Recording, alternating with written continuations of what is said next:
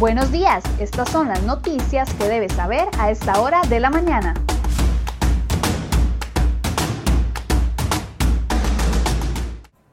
Viernes 19 de febrero, muy buenos días, gracias por acompañarnos en Cere Hoy Noticias. Vamos de inmediato con el resumen de las informaciones que les hemos preparado en la portada de cerehoy.com para el día de hoy.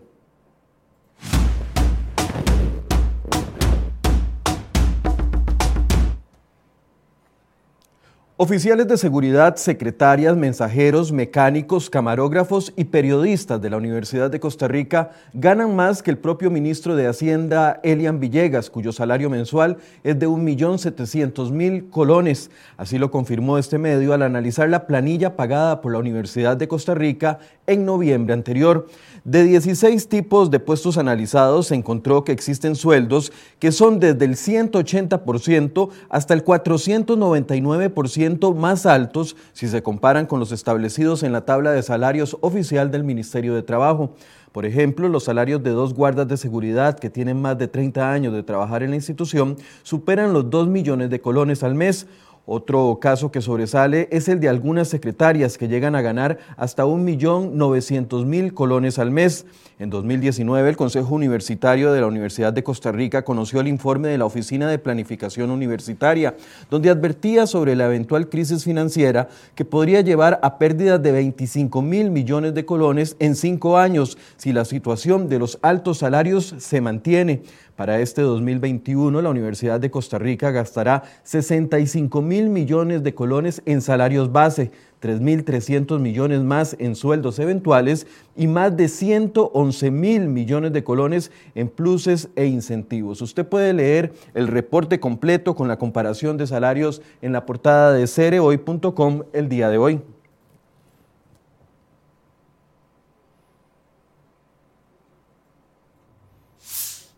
Bueno, y pese a la crisis financiera que podría desatar los altos sueldos en las universidades públicas, estas protestaron el jueves en las afueras de la Asamblea Legislativa en contra de su inclusión dentro dentro del proyecto de ley de empleo público. Los rectores de las universidades, funcionarios administrativos y estudiantes se oponen a la ley que busca poner orden en los salarios de los empleados públicos. Según las universidades, el plan atenta contra la autonomía universitaria y atenta contra la prestación de servicios de las casas de enseñanza superior y a la comunidad estudiantil. Pese a ello, los diputados avanzaron este jueves en el trámite del proyecto de ley de empleo público y en mayoría piensan que es necesario incluir dentro de este proyecto de ley a entidades públicas con autonomía, como lo son las universidades públicas, el Poder Judicial y las municipalidades. Los diputados plantearon 476 propuestas de cambios al proyecto de ley, conocidas como mociones. ¿Logrará la ley de empleo público ordenar las disparidades en los salarios de los empleados públicos? Bueno, ese es el tema del día de hoy en el programa Enfoques a partir de las 8 de la mañana. Vamos a analizar este tema de los altos salarios y también los alcances que podría tener la ley de empleo público.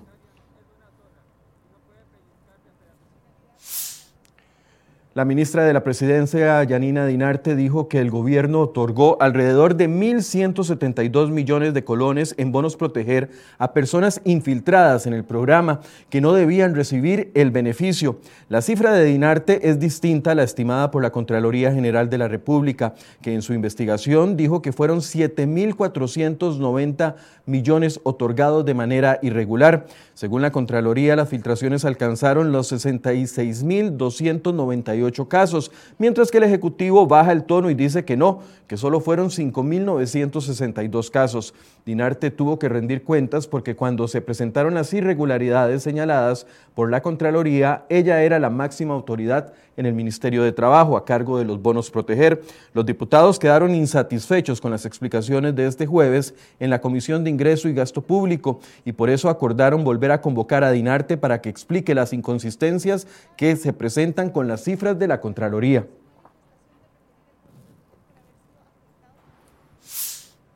Bueno, y otro de los casos que les traemos en la portada de cerehoy.com el día de hoy, mientras que cientos de ticos han tenido que esperar meses para que la AIA les arregle las facturas con cobros excesivos, la exdiputada del PAC y miembro de la Junta Directiva de la AIA, Yolanda Acuña, exigió que se le corrija el error de facturación a uno de sus conocidos en un plazo de 10 días. Así lo confirman las actas de la reunión de la Junta Directiva de la AIA del pasado 2 de febrero.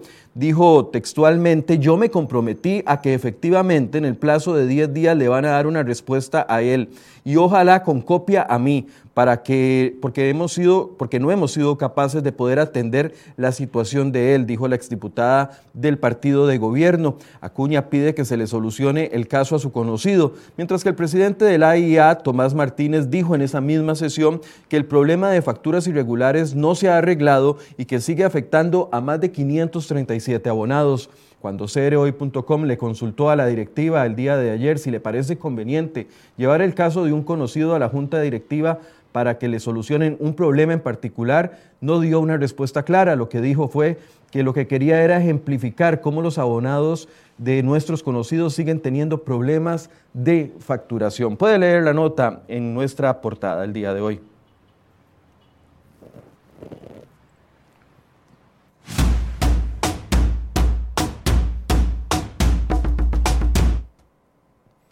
Vamos a un resumen de sucesos. Tres personas fallecieron en los, y una más resultó con heridas de gravedad al verse involucradas en accidentes de moto durante la noche del jueves y la madrugada de este viernes en distintos puntos del país. El herido fue un joven de 18 años que chocó contra un carro en Naranjo, mientras que los fallecidos fueron un joven de 25 años de Nicoya y otros dos hombres de San Carlos que no han sido identificados. Otra nota, el sacerdote Randall Villalobos Chávez fue sentenciado a ocho años de cárcel culpable del delito de abuso sexual contra dos hombres, uno menor y otro mayor de edad. Los hechos del caso se remontan a los años 2006 y 2013. La curia metropolitana se solidarizó con las víctimas y confirmó que el sacerdote se le relevó de las responsabilidades pastorales. Otro suceso, un hombre de 48 años de edad se ahogó este jueves cuando fue arrastrado por una ola gigante mientras pescaba en playa Achiote en Ubita de Osa. El pescador se encontraba con otras dos personas más en unas rocas cuando fueron arrastrados por la corriente. Esas dos personas lograron ser rescatadas por guardavidas y se encontraba, que se encontraban en el lugar. Y finalmente el Tribunal Penal de Heredia ratificó la condena máxima de 50 años contra Marvin Brenes Oviedo por haber asesinado a su expareja sentimental, la joven Andrea Fernández Vallejo, el 18 de marzo en marzo del 2018. En enero del 2020, un primer tribunal condenó a Brenes a los 50 años, de los cuales 35 eran por el femicidio y 14 más por agresiones.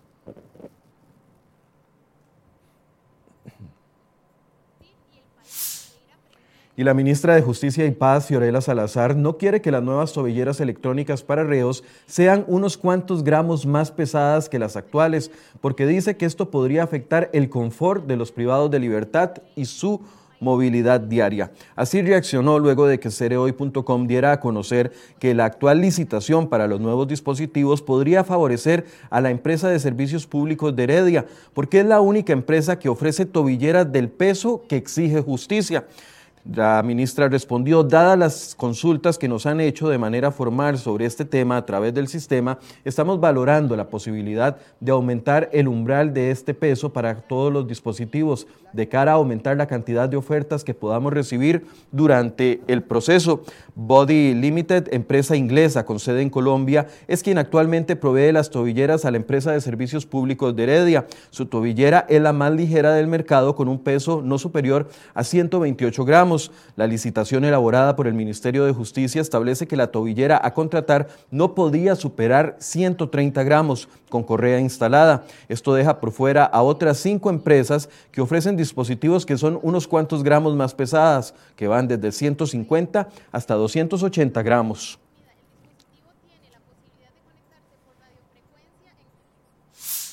Y Andrea Centeno, presidenta ejecutiva de Habdeba, cree que no es posible cerrar la institución en este momento, pese a la crisis financiera, y prefiere pensar en reconstruir una nueva organización. Explicó ante los diputados que un cierre de la institución pública es muy complejo y que Habdeba tiene a cargo 132 hectáreas, incluyendo la navegabilidad de los canales de Tortuguero y es responsable del manejo del 25% de la carga del país, carga que no es trasladable a la terminal de contenedores TCM. Y de cerrarse, todos estos trabajos quedarían sin encargado. El faltante de recursos obligó a Habdeba a quemar cartuchos durante el 2020. Recibió cerca de 10 mil millones de colones de superávits de otras instituciones, pero la inyección de recursos no ha sido suficiente. La entidad arrastra un faltante mensual de alrededor de 500 millones de colones y los ingresos mensuales solo alcanzan los 730 millones. No da abasto. Aún así, Centeno es clara que un cierre puede ser precipitado. En octubre del 2019, la entidad procuraba pasar de 1.200 funcionarios a 300 para impulsar la tercera, tercerizar los servicios y enfocarse en nuevos negocios. Sin embargo, casi 16 meses después, hasta la fecha, aún se mantienen más de 500 empleados.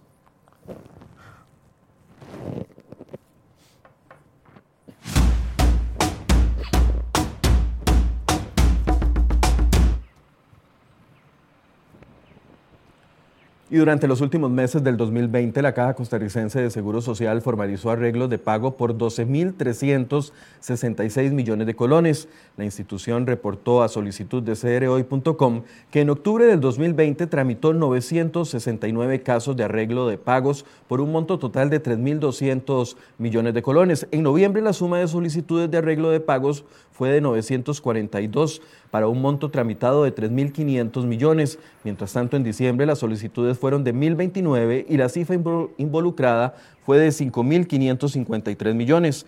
Los principales beneficiados con los arreglos de pago fueron trabajadores independientes y patronos morosos con la institución debido al impacto del COVID-19 en la economía costarricense.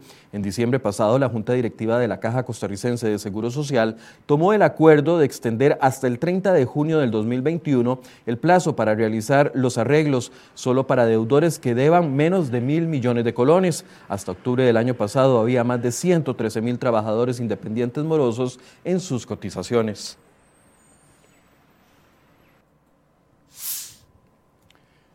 Y este jueves, con el apoyo afirmativo de 35 diputados, el Congreso aprobó la creación de la Agencia Espacial Costarricense, una propuesta de la diputada liberacionista Aida Montiel. Los diputados aprobaron el texto a pesar de las objeciones de la Contraloría General de la República sobre el tema del financiamiento, aunque en el proyecto se indica que la agencia será un ente público no estatal con personalidad jurídica y patrimonio propio, para financiarse se utilizará el 0.4% del superávit no comprometido de las instituciones públicas no financieras por un periodo de cinco años.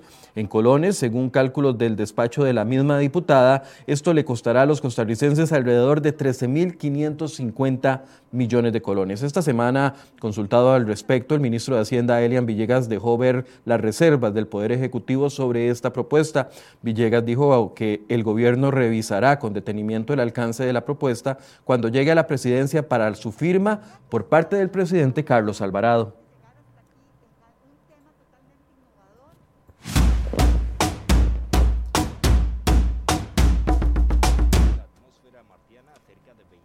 Y la NASA confirmó que el vehículo Perseverance ya está en Marte y envió una primera imagen de la superficie marciana.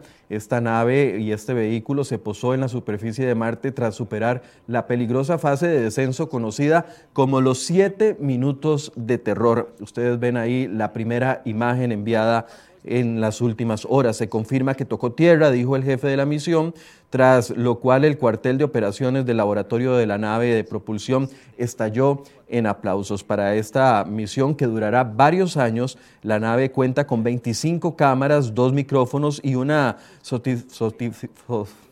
sofisticada caja de herramientas para tomar muestras tal que revelen si hubo vida en el planeta rojo. El cráter en el que se posó tras recorrer, recorrer siete meses de vuelo es de más de 470 millones de kilómetros y tiene más de 3.000 años de antigüedad.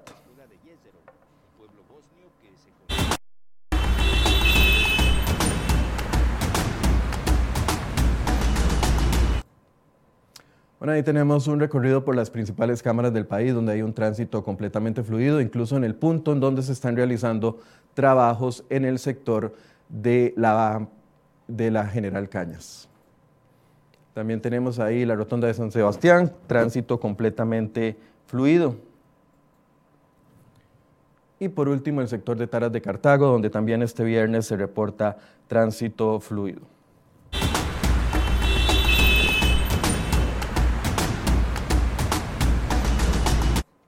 7 con 37, así llegamos al final de este resumen de noticias. Les recuerdo que a partir de las 8 vamos a estar hablando sobre la ley de empleo público. Hay muchas dudas de que si se incluye o no, por ejemplo, a las universidades, a las municipalidades y al Poder Judicial, que son instituciones que tienen autonomía, el proyecto de ley podría caerse en sala constitucional. ¿Están completamente seguros los diputados y el gobierno de que esto no va a suceder? ¿Qué va a implicar en el cambio de los salarios públicos la ley de empleo? Bueno, lo vamos a discutir a partir de las 8 de la mañana en el programa Enfoques.